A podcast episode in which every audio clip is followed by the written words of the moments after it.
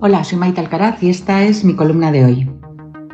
Digámoslo de un tirón, un corazón sintiente como el que Dios diseñó no puede querer más a una rata, un perro o un gato que a un individuo racional de su especie, aunque éste sea de derechas, bote ayuso y se cure en un hospital privado, los tres anatemas de la izquierda más sectaria. Estos básicos de las relaciones humanas jamás se habían puesto en cuestión hasta que llegaron ellos, curtidos odiadores del prójimo, pero sensibles defensores de los derechos zoológicos, imaginarias causas de los pijoprogres urbanitas, necesitados de imponer nuevas religiones laicas a la medida de sus patologías.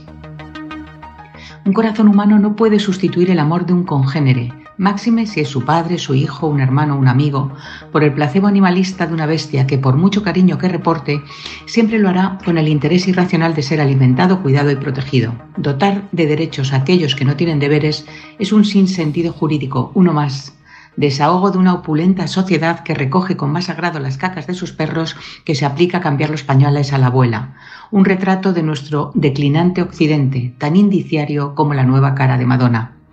Los afectos entre personas requieren de voluntad, empeño, entrega, renuncias, lo que se conoce por conciencia humana, vectores moralmente superiores que la más alta de las lealtades de un caniche, un gato o un hámster, sin minusvalorar ni un ápice la comunión con las mascotas que tanta compañía hacen a nuestros niños y mayores, por no hablar de la labor imprescindible de los perros con los invidentes en el rescate de personas en peligro o en el esclarecimiento de crímenes, equiparar a personas y animales es una aberración más del progresismo, más preocupado por los cuadrúpedos que por los bípedos que no llegan a fin de mes o que mueren en la soledad de sus pisos de 40 metros cuadrados en las grandes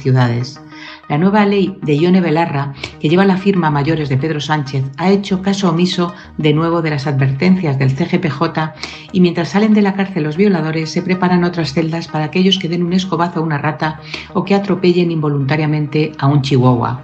No voy a discutir que hay animales que demuestren más agradecimiento que algunas personas, pero de eso a hacer tabla rasa con las dos especies hay un abismo.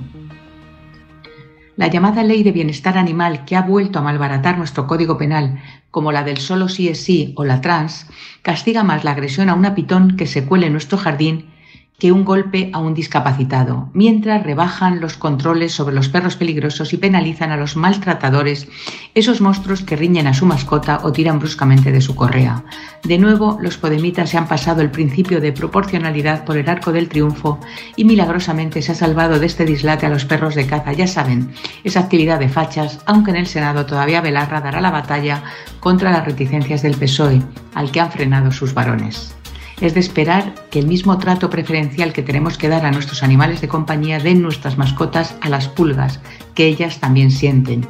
Y a todos ellos les subamos el SMI para que la próxima vez el presidente del nodo pueda tomar café con pastas con perros y pulgas, siempre que acrediten que le votarán cuando puedan hacerlo, que está al caer.